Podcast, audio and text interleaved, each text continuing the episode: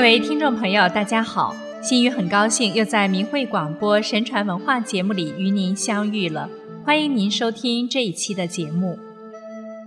以德服人，以礼服人，做事才会顺畅。谦和的美德才能获得人心，赢得众望。和中少争，谦德少妒。让我们从以下的故事中看看谦虚恭和、以德服人的益处。王昶谦逊，教导后辈谦恭宽厚。曹魏时有个叫王昶的刺史，要求自己的儿子要谦逊宽厚。魏青龙五年一月，即公元两百三十七年，魏明帝下诏，要求每位公卿都向朝廷举荐一位德才兼备的人。滚州刺史王昶被举荐。王昶平日里为人谨慎谦逊，他教导后辈要谦恭宽厚。他常说，成长快的生物往往死得也快，而成长慢的生物。往往衰亡的也相应比较慢，比如某些草早晨开花，常常在晚上就凋零了；而松柏虽然生长缓慢，但即使在严冬也能保持经久不凋。因此，办事情不要急于求成。如果做事时能把退缩当成前进，谦让当作获利，软弱当作刚强。那他就很少会失败。如果有人批评你，应该先反省自己的行为是不是真的有过失。如果有，证明人家说的对；若没有，也只是证明人家说的不对而已。人家说对了，自然应该虚心接受；人家说的不对，对你也没有什么坏处。你有什么值得抱怨的？月盈则亏，水满则溢，谦受益，满招损。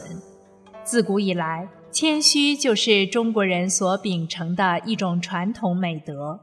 为人要随和豁达、谦逊待人，不但修养自身，还可以避免不必要的灾祸。淳朴敦厚、保持和气，是一种珍贵的品格。能使人冷静理智地思考和面对要解决的问题，也就是古语说的“退一步，海阔天空”。相反，如果意气用事、恃才傲物，那么往往会招来祸端。张廷玉待子谦让，美德彰显天下。张廷玉是清朝有名的重臣，雍正初进大学士。后兼任军机大臣，张廷玉虽身居高官，却从不为子女们谋求私利。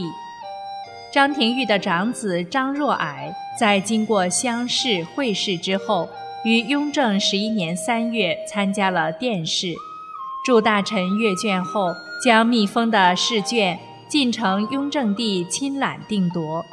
雍正帝在阅至第五本时，册内论。宫中体国一条，有善则相劝，过则相规，无诈无虞，必诚必信，则潼关一体也，内外亦一体也。术语，雍正认为此论言辞恳切，颇得古大臣之风，遂将此考生拔至一甲三名，即探花。后来拆开卷子。方知此人即大学士张廷玉之子张若霭，雍正帝十分欣慰，认为大臣子弟能知忠君爱国之心，翌日必能为国家书成宣立。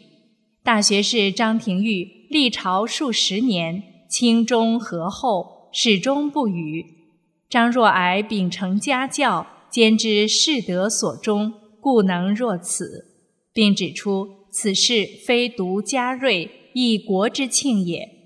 为了让张廷玉尽快得到这个喜讯，雍正帝立即派人告知了张廷玉。可是张廷玉却不这样认为，他要求面见雍正帝。获准进殿后，他恳切地向雍正帝表示，自己身为朝廷大臣，儿子又登一甲三名，实有不妥。没容张廷玉多讲，雍正帝就说：“朕实出至公，非为大臣之子有意征拔。”张廷玉听罢，再三恳辞。他说：“天下人才众多，三年大比，莫不妄为鼎甲。臣蒙恩现居官府，而犬子张若矮登一甲三名，占韩氏之先，于心时有不安。倘蒙皇恩。”名列二甲，以为荣幸。张廷玉是深知一二甲这一差别的，但是为了给儿子留个上进的机会，他还是提出了改为二甲的要求。雍正帝以为张廷玉只是一般的谦让，便对他说：“一家忠尽即德，有此家子弟重一顶甲，以人所共服，何必逊让？”张廷玉见雍正帝没有接受自己的意见，于是跪在皇帝面前，再次恳求皇上至公，以臣子一日之长，蒙拔顶甲，但臣家已背慕皇恩，臣愿让与天下寒士，求皇上怜臣于中。若君恩祖德，又必臣子留其福分，以为将来上进之阶。更为美事。张廷玉陈奏之时，情辞恳挚，最后雍正帝不得不免从其请，将张若矮改为二甲一名。不久，在张榜的同时，雍正帝为此事特颁谕旨，表彰张廷玉待子谦让的美德，并让普天下之士子共知之。《菜根谭》中有这样一句话。节义之人，既以和中，才不起纷争之路；功名之士，诚以谦德，方不开嫉妒之门。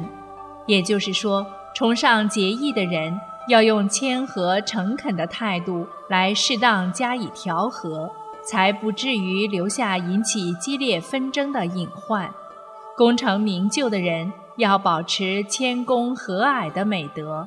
这样才不会给人开启嫉妒之门。张廷玉待子谦让，处事不争，张若矮也能秉承家风，他们的美德流传至今。圣明的人越是成功，越会谦和。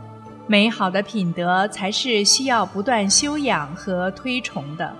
在人生的顺境中，以谦虚的心态面对赞扬和荣耀。谦虚恭和的与人相处，努力地传播德性的重要，宣扬道德的美好。在人生的逆境和面对挫折时，谦和忍让的心态，能够理性地处理和解决出现的问题，迎来人生的转机，创造良好的新的机遇，走出人生的低谷，开创良性的局面。无论人生的顺境逆境，不断修养自身的道德品行，会使自己立于不败之地。